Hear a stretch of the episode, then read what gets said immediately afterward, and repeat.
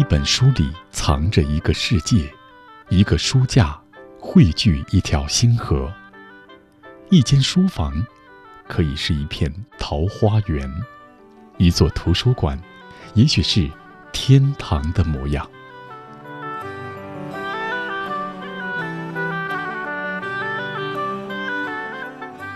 欢迎来到轻阅读微书仓，潜入书评的深海世界，拥抱书单的辽远空间。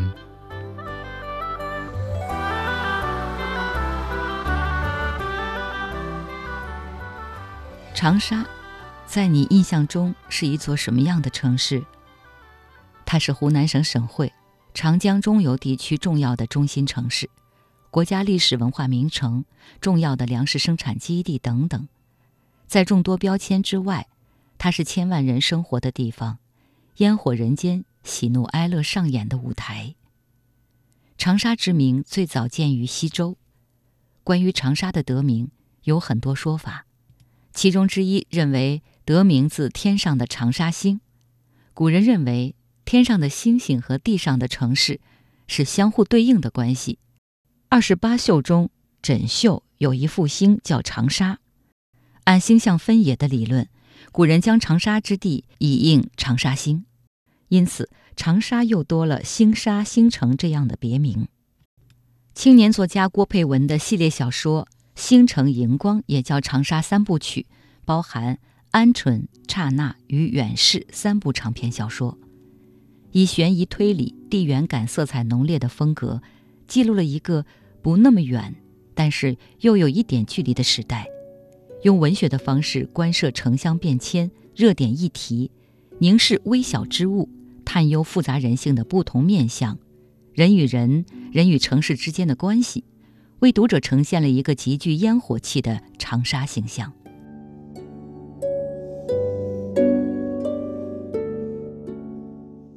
二零二二年出版的小说《刹那》。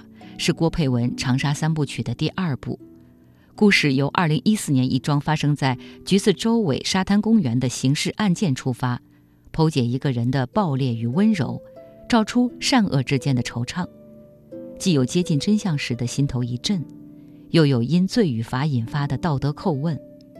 小说采用现在到过去交叉的叙事结构，糅合刑侦、长沙方言、本土摇滚等元素。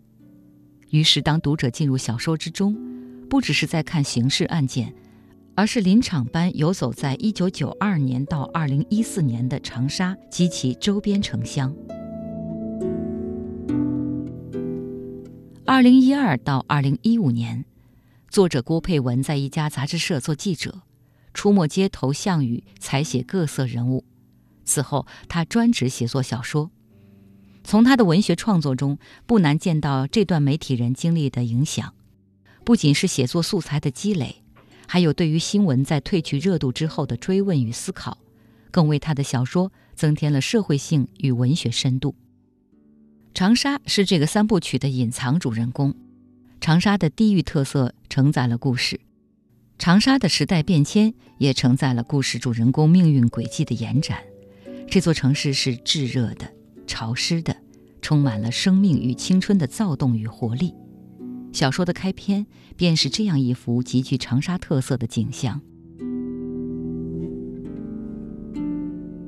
下一支乐队已经登台，鼓手拿鼓槌随便敲了几下试音，躁动的人群就开始兴奋的喊叫。橘子洲直到落日之前还忍受着太阳的烘烤，夜晚。有了江风，本该凉快些，但现场实在太拥挤，人们只好呼吸着彼此身体散出的热气。有个脸上涂了几抹油彩的牛仔短裤女孩，骑在男朋友沁着汗水的脖子上，把方才还在挥舞的双手收回嘴边，锯成喇叭状，大喊了一句：“欧家园，我爱你！我也爱你们长沙的朋友。”台上的乐队主唱。手持拨片，在吉他上轻轻扫弦，凑近麦克风清嗓之后，用很巧妙的方式报出了即将要演唱的歌名。请问哪里才能买到晶体管收音机？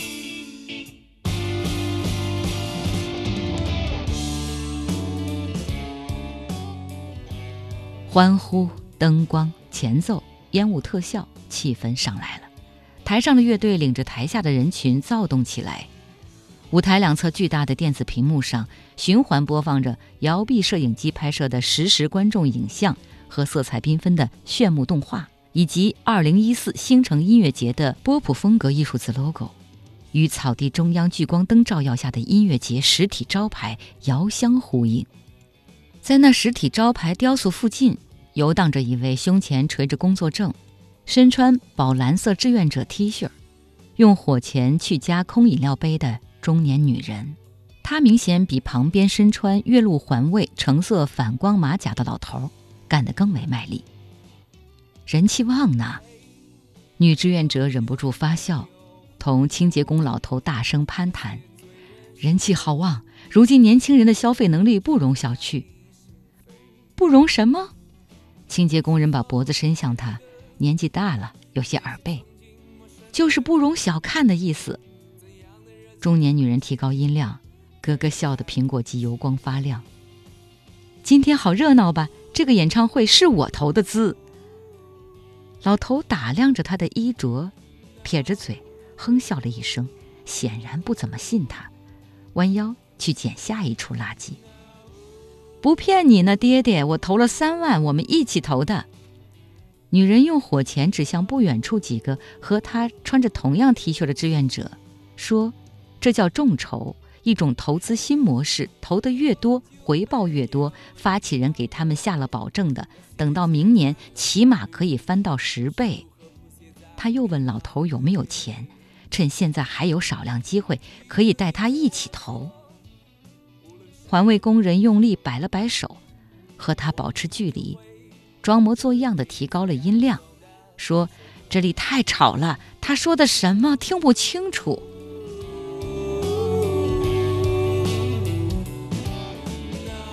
长沙是有名的娱乐之都，火辣好吃又好玩，是年轻人心目中的网红城市。各式各样的音乐节为城市带来欢乐青春的气氛，也成为长沙一张亮眼时尚的名片。草莓音乐节、橘洲音乐节、元气音乐节、芒果音乐节等等，吸引了国内外的乐队歌手，还有群聚呐喊的年轻人。将娱乐之都长沙的狂欢氛围一次次地推到顶点。小说中星城音乐节的片段，俨然是长沙各种音乐节的缩影。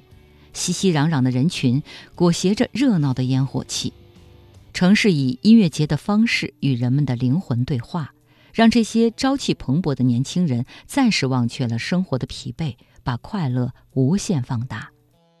然而，狂欢不是生活的全部。正如小说中的环卫工人和志愿者，虽然都在做音乐会场地的保洁，但是各怀心事，身处狂欢人群中，看到的却是不一样的东西。郭佩文沉潜在城市和时间的褶皱里做观察者，让读者看见喧嚣城市中那些小人物的困境与决定性的刹那。无数的小人物在时代的浪涛中。积聚起某种地方和时代的生活气息。借着小说的力量，我们去到了1992年的湖南省常德市临澧县富船村，1999年的常德市澧县彭场街，在时光之河中回溯，看到了那些过去的生活。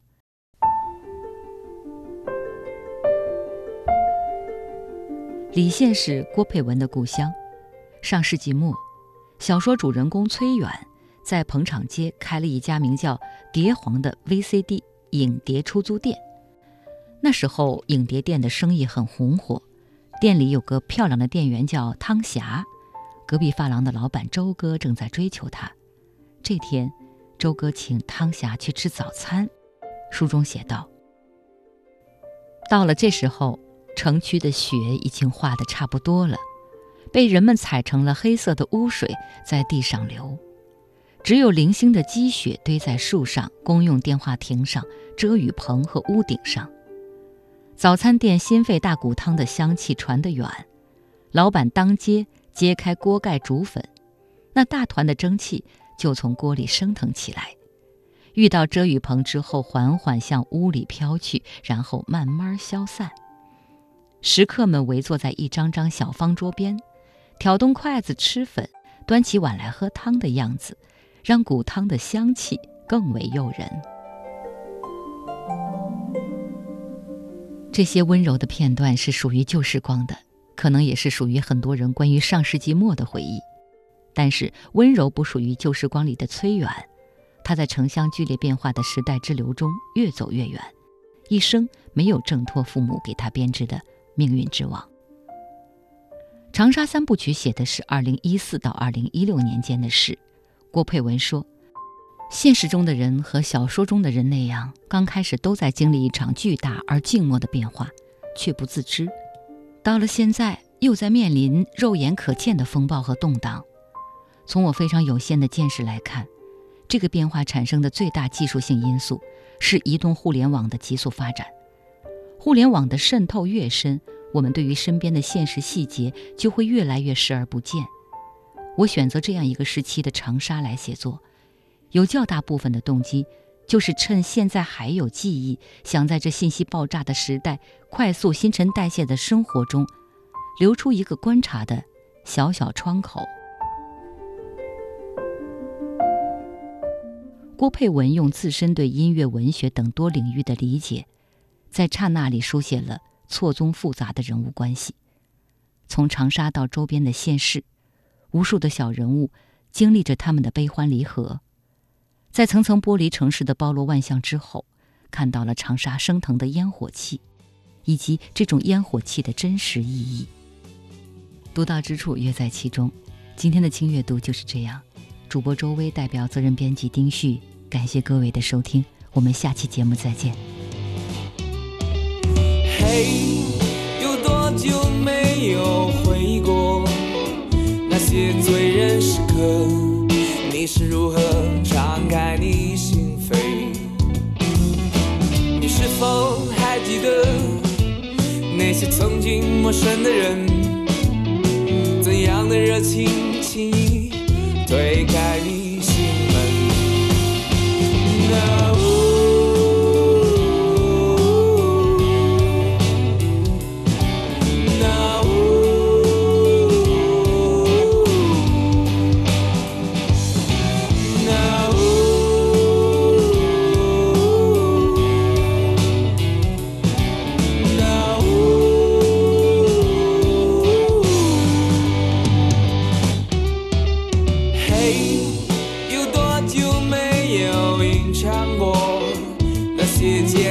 旋律又是如何谱写在迷茫的夜里，还记得你对我说，无论世界怎么变，